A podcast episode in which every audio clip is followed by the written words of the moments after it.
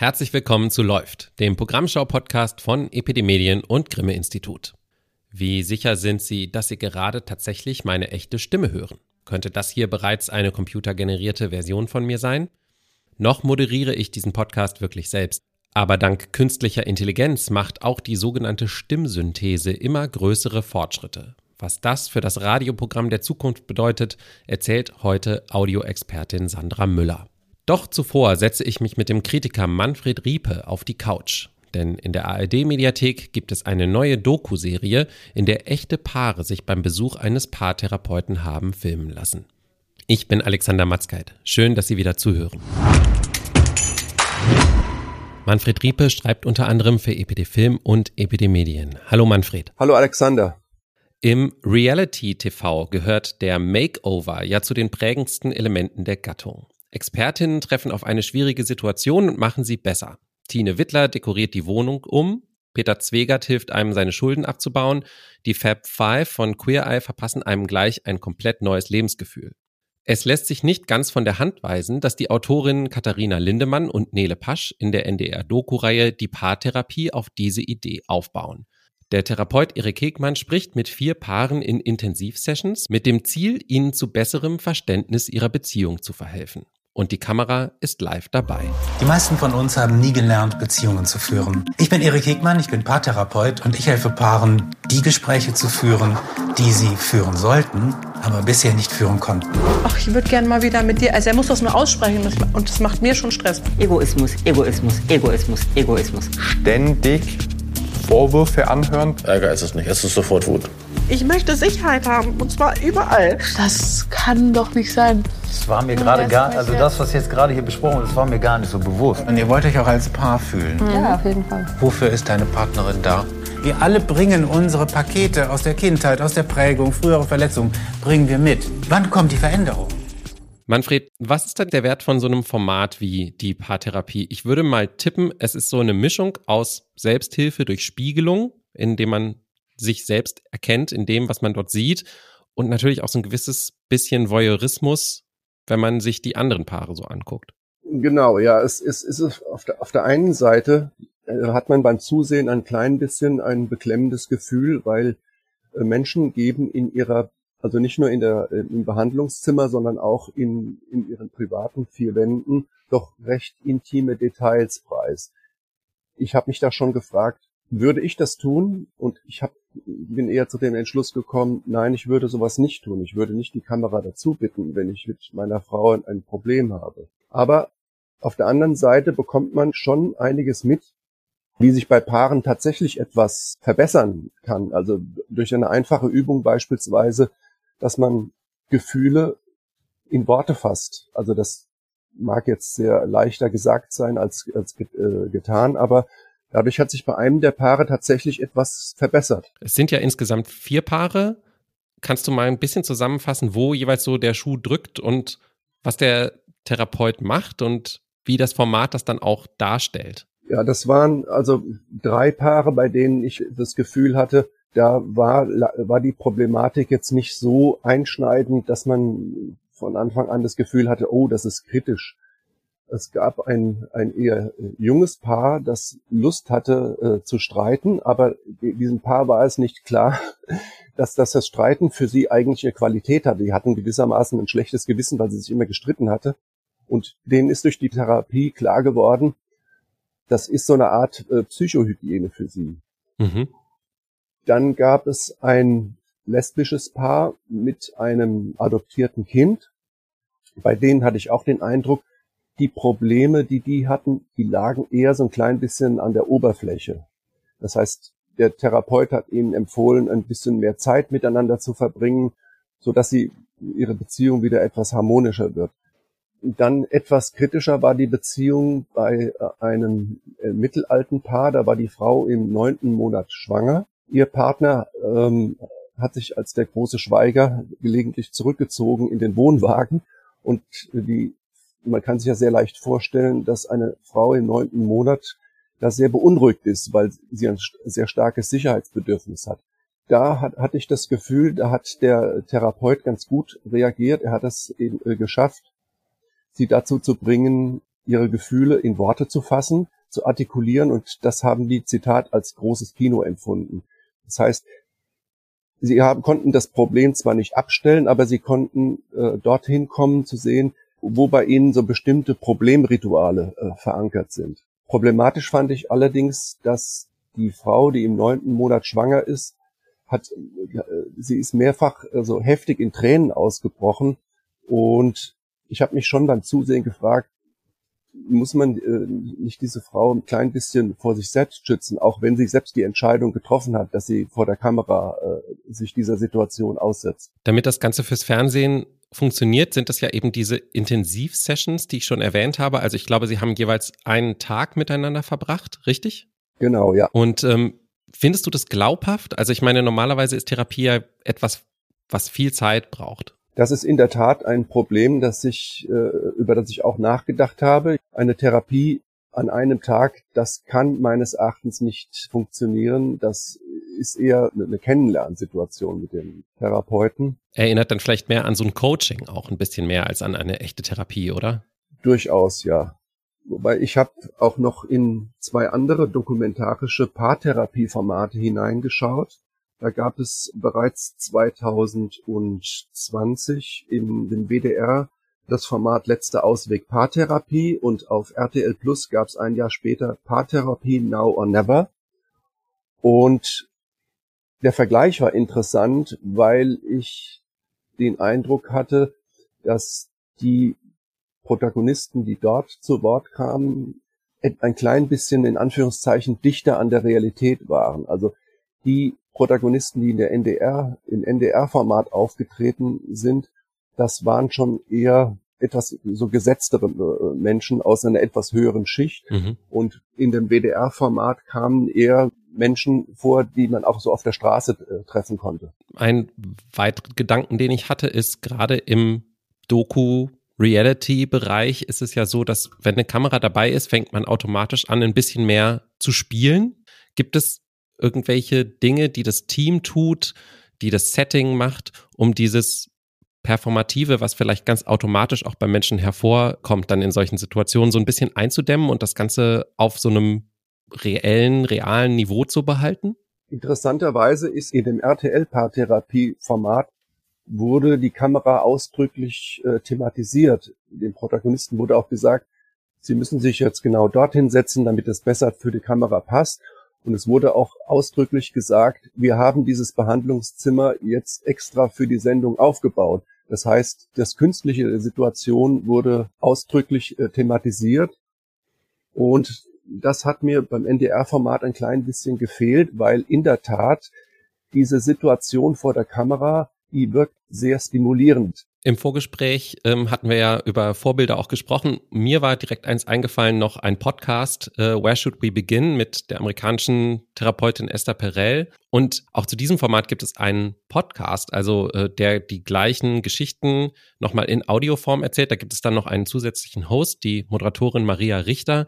Hast du denn das Gefühl, es gibt wirklich auch einen Mehrwert dieses visuellen Formats, wie das erzählt? Das ist eine wirklich schwierige Frage. Ich würde das jetzt nicht gerne so abschließend beantworten. Ich würde gerne in der Geschichte noch etwas zurückschauen. Zum Beispiel gibt's in, also die, die, die Anführungszeichen Urmutter der Fernsehtherapie, das ist Brigitte Lemmle. Die hat schon in den 90ern eine, eine im SWR 3 eine Live-Sendung gehabt, in der Menschen anrufen konnten, die ein heftiges Problem hatten.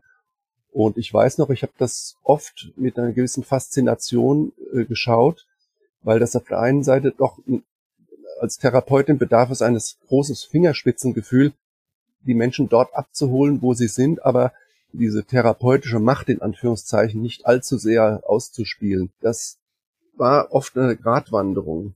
Sehr berühmt ist auch der Radioseelsorger vom WDR, Jürgen Domian. Klar. Bei dem habe ich auch oft zugehört und da hatte ich auch das Gefühl, da sind die Menschen irgendwie, die, die dort anrufen, in, in guten Händen. Also dieses mediale Therapieren, das hat durchaus äh, eine Tradition. Und wie fügt sich Hegmann jetzt in diese Reihe rein? Es ist ein, ein sehr prominenter äh, Therapeut und da sehe ich auch ein klein bisschen ein Problem. Also nicht, dass ich das problematisch finde, dass man überhaupt so eine Sendung macht, aber es gab einige Szenen, in denen er so regelrecht inszeniert wurde. Wenn er zum Beispiel in Hamburg über die Straße geht und man das in Zeitlupe gezeigt hat, dann wurde er ein klein bisschen in Anführungszeichen zu einem äh, Guru verklärt. Also da hatte ich ein bisschen äh, gedacht, naja, weniger wäre mehr gewesen. Würdest du trotzdem sagen, dass man sich das Format gut angucken kann, wenn man ein kleines bisschen Inspiration für die eigene Beziehung brauchen könnte? Das auf jeden Fall. Also der interessanteste Fall war der, in dem der äh, Therapeut die Trennung des Paares nicht verhindern konnte. Und das war ihm auch von Anfang an mehr oder weniger äh, bewusst. Er hat das äh, in einer Supervision bei einer anderen Therapeutin äh, zum Thema gemacht. Und man hat dort gemerkt, er ist kein, kein, kein Wunderheiler, sondern er kann Dinge, die zu, wenn, wenn, wenn, wenn Paare sich zu sehr verhakt haben in ihren Problemen, dann lässt sich das nicht durch ein paar warme Worte wieder kitten. Also das war praktisch ein Mehrwert. Man konnte sehen, praktisch wie, wie, ein, wie eine Beziehung in sich eingefroren war. Vielen Dank, Manfred, für die Einordnung und danke fürs Gespräch. Ich bedanke mich auch. Alle Folgen von Die Paartherapie sind seit 26. Mai in der ARD Mediathek abrufbar. Die ersten vier Folgen des Podcasts stehen auch bereits in der ARD Audiothek. Weitere Folgen gibt es dann immer freitags. Seit über einem Jahr liest bei Baden FM bereits die Computerstimme Eva nachts Wetter- und Verkehrsmeldungen vor. Inzwischen setzt der Freiburger Sender ergänzend die Software ChatGPT ein, um aus live einlaufenden Daten sinnvolle Sprechinhalte zu generieren. Die Begründung des Senders, so kann auch zu jenen Zeiten Service geboten werden, in denen keine menschliche Moderatorin im Studio ist. Künstliche Intelligenz und Machine Learning sorgen derzeit in jeder Branche für Umbrüche, also gibt es keinen Grund, warum der Bereich Radio und Podcasts davon ausgenommen sein sollte. Heiß diskutiert wurde das Thema KI dieses Jahr daher unter anderem bei den Tutzinger Radiotagen. Ich spreche jetzt mit einer Person, die nicht nur in Tutzing live dabei war, sondern sich als Audioexpertin schon lange mit Themen wie Stimmsynthese beschäftigt. Sandra Müller, hallo. Hallo. Ähm, wenn ich solche Geschichten über den Einsatz von KI höre, dann fangen bei mir sofort die Augen an zu leuchten, denn ich finde Computer toll und ich sehe da immer dann vor allem die Chancen. Die dominantere Geschichte ist aber ja im Moment eigentlich, dass KI jetzt allen die Jobs wegnehmen wird. Jetzt hat sie es auch auf die RadiomoderatorInnen abgesehen. Wie siehst du das? Ist die KI Freund oder Feind? Äh, ich glaube, die äh, ehrliche und wahre Antwort heißt beides. Also das wird Veränderungen auslösen, die manche Leute hart treffen werden. Das wird Beschäftigungsprofile verändern. Äh, und das wird vor allem manchmal Berufsbiografien, ähm, ja, ich will nicht sagen zunichte machen, aber ein Stück weit entwerten, weil das, was Menschen sich antrainiert haben, um zum Beispiel Nachrichten auf eine ähm, abgeklärte, wenig modulierte Art zu präsentieren, also das, was Sprecherqualitäten in, in der Nachrichtenpräsentation sind, das wird halt tatsächlich bald eine Maschine können. Ich sage bald, weil noch sind wir nicht so weit. Also ein gut ausgebildeter menschlicher Sprecher, auch in einer standardisierten Form wie bei den Nachrichten, ist schon noch ähm, besser als eine künstliche Stimme. Aber es ist abzusehen, dass der Moment äh, kommen wird, wo das eine Maschine genauso gut kann. Und für viele andere Bereiche ist es eben auch jetzt schon ausreichend. Und da werden Menschen das, was sie an Fähigkeiten erworben haben und was ihren Job ausgemacht hat, verlieren. Und das ist psychologisch ein schwieriger Moment, weil das wird auf jeden Fall zu Umgestaltungen führen. Aber klar, für Sender, je nachdem welches ähm, Publikum sie womit bedienen wollen, ist es an vielen Stellen einfach eine Möglichkeit, Arbeit anders zu organisieren. Und das sind Veränderungen, wie sie andere Branchen ja auch erleben durch Computertechnologien. Wir haben uns, glaube ich, halt nur lange also wir als Branche gesprochen, haben uns da vielleicht lange sicher gefühlt, weil man dachte, naja, Stimme und Sprechen, das ist das menschlichste und deswegen ureigenste Feld, in dem uns die Maschine keine Konkurrenz machen kann. Ähm, ich rede schon lange davon, dass wir uns da nicht so sicher fühlen sollen. Jetzt hat es halt eben voll so, so, so einen Turn gemacht, wo, glaube ich, auch die Letzten verstanden haben, oh nein, äh, wir sind da nicht so einzigartig und allein auf dem Feld. Und ja, die Maschine wird uns da Konkurrenz machen. Du hast gerade schon gesagt, dass du das Thema ja schon länger beobachtest. Ähm, ich glaube, so seit 2017, 2018 köchelt die Diskussion darum so ein bisschen. Wenn man von diesem Baden-FM-Beispiel mal ein bisschen absieht, was sind denn deiner Ansicht nach so die Kernthemen, um die es eigentlich geht? Also was sind die konkreten Use Cases sozusagen und was sind die Bedenken, wo du denkst, die sollte man auf jeden Fall im Hinterkopf behalten? Also ich glaube tatsächlich, das ist der Use Case, den Baden FM da jetzt vollzieht, das ist der naheliegendste und der, der mich auch damals äh, witzigerweise schon 2016 sofort angezündet hat. Da hat damals Adobe sein erstes Tool vorgestellt, hieß Voco, wo sie so Stimmen nachgebaut haben und wo man auch quasi Text eintippen konnte und auch verändern konnte und dann hat diese Maschine quasi mit dieser Stimme das gesprochen. Und klar, überall da, wo standardisierte Texte vorgetragen werden, Servicemeldungen, Verkehrsfunk, Wetter und auch eben Nachrichtenmeldungen, so wie wir jetzt Nachrichten häufig machen im, im Audiobereich, im Audiojournalismus, da wird das die Maschine verändern. Und die Frage ist halt eben, wird es aber auch zusätzlich psychologisch was verändern? Also wenn man als Audiojournalist so eine Technik einsetzt, um an einer Stelle Arbeit effektiver und effizienter zu organisieren und ökonomischer zu machen, macht es dann nicht auch was mit dem Publikum, das natürlich dann sagt, na ja, gut, also wenn ihr an der Stelle mit synthetischen Stimmen arbeitet, was sagt das denn dann aus über das andere Material, mit dem ihr ja auch arbeitet und das auch Stimmen und Audiomaterial ist?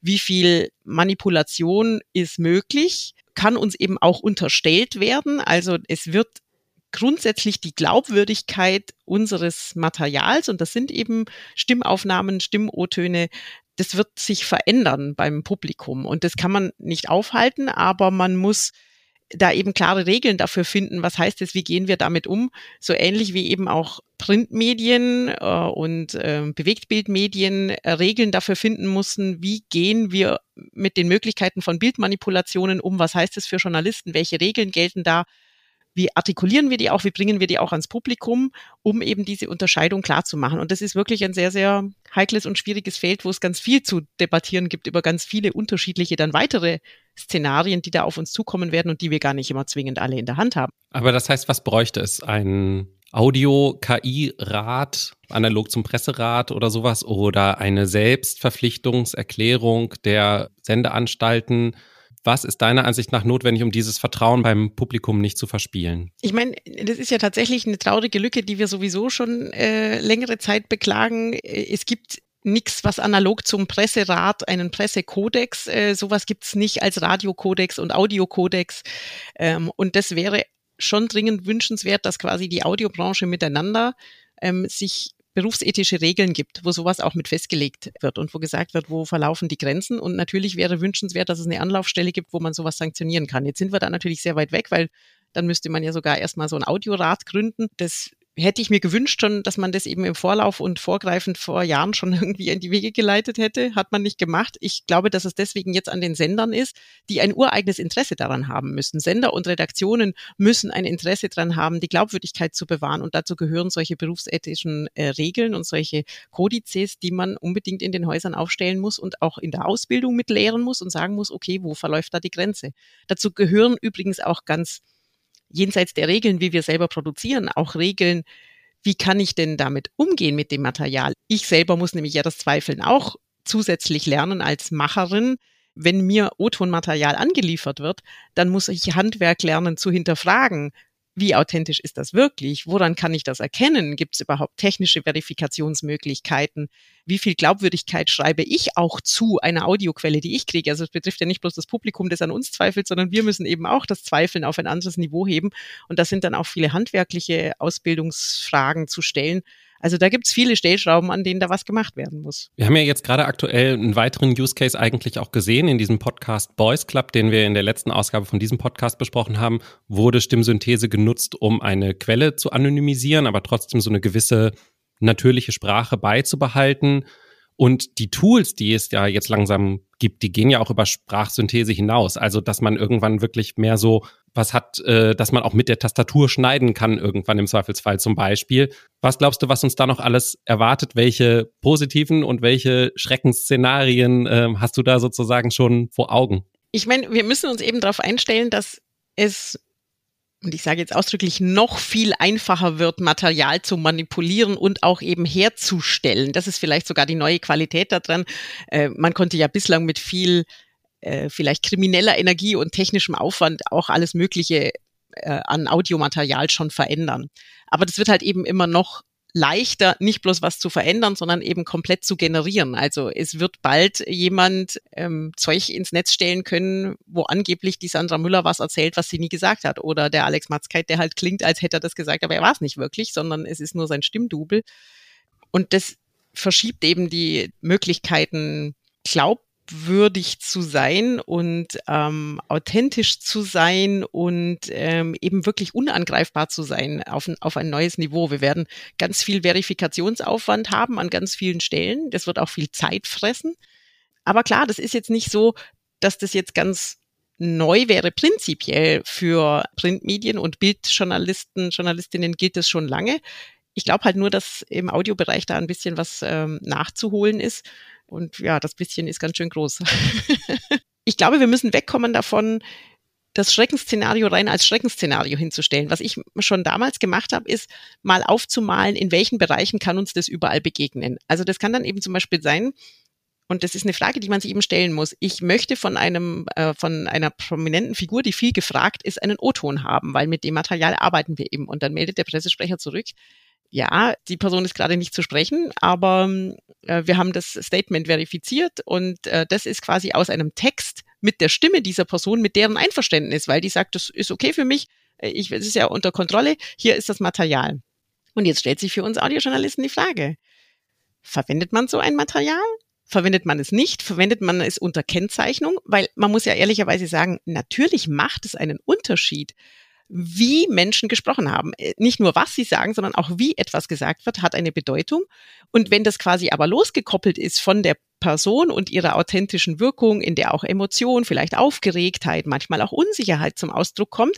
Der Mensch hat dafür übrigens ein krass sensibles Sensorium. Also es gibt so Studien, die belegen, dass Menschen vor allem an der Stimme, wenn sie bildlos vermittelt wird, sehr genau erkennen, welche Subtöne jemand mitliefert. Wenn jetzt aber quasi diese Subtöne, die an der menschlichen Stimmung und so ja hängen, wenn die losgelöst sind, weil das ja eine Maschine erstellt, dann ist es, hat es eine andere Aussagequalität. Mhm. Und dann ist eben die Frage, ähm, wollen wir das mitgehen? Ist das ein Szenario, wo wir sagen, als Audiojournalisten, ja, ist doch okay, ist halt Audio? Es könnte ja sogar dazu führen, dass vielleicht ein Politiker, Politikerin sagt, ach, ab sofort möchte ich eigentlich meine Statements am liebsten nur noch von meiner synthetischen Stimme verbreiten lassen, denn da kann keiner was reinlesen. Genau, da ist es ist dann weniger verräterisch oder das ist, wenn dann nur, es verrät das, was ich will, dass es verrät, ja. Ähm, und das sind eben tatsächlich Fragen. Und jetzt sieht man an so einer kleinen Stelle schon, äh, wie das ist. Und daran sieht man eben, es geht sowohl um das Material, mit dem wir arbeiten, als auch um das Material, das wir selber erzeugen, weil klar, es ist natürlich auch irgendwie reizvoll, was weiß ich, ich bin der super duper äh, Regionalreporter und bekannt dafür, dass ich immer aus der Region berichte, aber blöderweise bin ich krank oder ich habe Urlaub, aber ist doch toll, wenn der Sender sagen kann, nice, wir schreiben das Manuskript und tippen es da rein und die Stimme spricht halt die ganze Zeit und der ist morgens bis abends da. So ähnlich ist es ja bei Baden FM, dass die künstlich synthetisierte Moderatorin eben auch nachts moderiert, wenn sie eigentlich schläft ist es vertretbar? Ähm, ist uns der Markenwert äh, da so viel höher und diese Identifikation mit der Stimme, muss man das nicht mehr sagen, weil das den Leuten egal ist? Welche Fallstrecke kauft man sich damit ein? Und das wäre halt wichtig, dass das irgendwie mal miteinander als Branche auch geklärt ist und man sich da auf was einigt. Auch wenn sich dann natürlich nie alle dran halten, sieht man ja auch am Pressekodex, da gibt es dann Verstöße. Aber es ist halt gut, solche Leitfäden zu haben, weil man an denen entlang ja auch argumentieren und auch sich positionieren kann, als Sender zu sagen, ja, das sind die Leitfäden. Bei uns könnt ihr sicher gehen, das machen wir nicht, ja. Das äh, wäre, glaube ich, schon wünschenswert. Könnte man denn sogar auch vermuten, dass dadurch Wort an sich im Radio wieder eine höhere Bedeutung bekommt, wenn es auch leichter zu produzieren ist, auch vielleicht für Leute, die keine Sprechausbildung haben, die sich vor dem Mikrofon nicht so wohl fühlen, wie auch immer, dass Sender dann plötzlich sagen, oh, jetzt können wir plötzlich all diese Stimmen hörbar machen, die wir vorher vielleicht so nicht bekommen hätten. Das ist ein super interessanter Blickwinkel, weil klar muss man sich nichts vormachen wie jedes Medium hat auch Radio- und Audiojournalismus so, eine, so ein Auswahlkriterium. Es fällt uns schwer, Menschen, die äh, nicht der normalen Sprechnorm entsprechen und die irgendwie davon abweichen, sei es, weil sie stottern, weil sie einen Artikulationsfehler in Anführungsstrichen haben, eine Besonderheit haben, dass man die nicht auf Sendung nimmt. Weil, und das ist ja auch erwiesen, die Psychoakustik beim Publikum halt, die ist ja auch nicht zu hinterschreiten. Es ist einfach so, dass eine Mehrzahl der Leute zum Beispiel hohe Frauenstimmen mit Nicht-Seriosität assoziiert. Und, und da kann man sich jetzt dagegen wehren, kann das irgendwie doof finden, aber es ist halt schwierig, solche psychoakustischen Klischees und, und Urteile irgendwie zu hinterschreiten. Und jetzt könnte man ja sagen, okay, es spielt alles keine Rolle mehr, auch jemand mit einem starken Akzent ist ja egal, kann man ja quasi mit KI den Akzent rausnivellieren. Mhm. Ähm, das ist eine super ähm, interessante Frage. Auch da ist halt dann eben immer zu fragen, welchen Effekt hat es dann? Mache ich dann nicht erst recht das Klischee noch stärker und die Vorverurteilung, weil ich ja quasi auch gar nie einen Lernprozess in Gang setze, hey, das ist okay, wenn das so klingt. Ähm, äh, prä präsentiere ich dann im Radio eine äh, künstlich nachbearbeitete Wirklichkeit, die ja nicht korrespondiert mit dem wahren Leben, wo die Akzente ja dann vorkommen. Äh, macht es die nicht noch unsichtbarer dann im wahren Leben? Eine inter super interessante Frage für Diversität. Interessanterweise gibt es übrigens solche Beispiele, die natürlich auch krass ermutigend sind. In den USA hat ein Reporter äh, ein Star-Reporter, der eine ähm, Stimmbandkrankheit hatte, sich noch rechtzeitig vorher quasi mit so einem Tool seine Stimme synthetisieren lassen. Und der arbeitet wieder als Reporter und klingt also ist noch nicht perfekt, weil das mit einem damaligen Technikstand gemacht ist, aber es ist erkennbar seine Stimme und er ist auf Sendung, obwohl er im wahren Leben gar keine Stimme mehr hat. Aber das wird auch super spannend. Macht man das zur Norm, macht man das zur Regel? Auch da, ich habe es ja beschrieben, sehe ich schon auch bestimmte Fallstricke.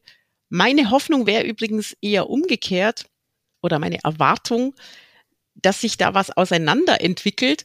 Es wird quasi funktionales Audio geben mit funktionalen Stimmen, die eben künstlich sind und wo es uns die wird ja schon noch eine ganze Weile lang, das wäre meine These, äh, weniger Dynamik, Emotionalität und Spannbreite haben äh, als, das, als das menschliche Sprechen. Das, glaube ich, wird schon noch eine ganze Weile dauern. Und ich glaube, da wird es einen Bereich geben, da ist uns das wurscht, ebenso wie uns auch egal ist, dass unser Navi nicht ganz wie ein Mensch redet, sondern schon hörbar noch wie eine Maschine. Und es wird aber auf der anderen Seite dazu führen, dass Menschen es total lieben und wertschätzen und unterscheiden mögen, dass da jemand ist, der mit menschlicher Empathie, mit ähm, authentischer Kraft, mit Emotionalität spricht. Es könnte aber eben genau heißen, dass zum Beispiel die Nachrichten da in so einen Zwischenbereich fallen, wo man sich fragen muss, ist es eigentlich noch angemessen, dass Nachrichten mit so einer total unemotionalen ja eben künstlich reduzierten, äh, unmenschlichen, geringfügigen Varianz in der Stimme und in der Dynamik gesprochen werden, müssen wir nicht daran sagen, hey, wenn wir wollen, dass die Nachrichten da eine menschlichere, eine größere Nähe haben, dann müssen die eben erzählerischer werden und diese ähm, Besonderheiten der echten menschlichen Stimme rausarbeiten. Dann bin ich sehr gespannt. Dann schauen wir mal, was noch passiert. Vielen Dank auf jeden Fall jetzt für die ersten Einschätzungen, Sandra. Sehr gerne. Und das ist das Ende dieser Folge von Läuft. Wir mögen E-Mails. Schreiben Sie uns doch mal an medien.epd.de. Sie finden Epidemedien und das Grimme-Institut auch auf vielen Social-Media-Kanälen. Beide sind immer noch auf Twitter. Epidemedien finden Sie auch auf LinkedIn, das Grimme-Institut auch auf Instagram und Facebook. Wenn Sie keine Folge verpassen wollen, lohnt es sich, den Podcast in der App Ihrer Wahl zu abonnieren. Bei vielen Apps, zum Beispiel Apple Podcasts oder Spotify, kann man Podcasts auch bewerten. Wenn Ihnen läuft gefällt und Sie uns eine gute Bewertung schenken, freuen wir uns sehr. Wir hören uns in zwei Wochen wieder. Bis dahin gönnen Sie sich gutes Programm. Läuft ist eine Produktion von Epidemedien und Grimme Institut im Jahr 2023. Redaktion Lars Gresser, Alexander Matzkeit und Michael Ritter.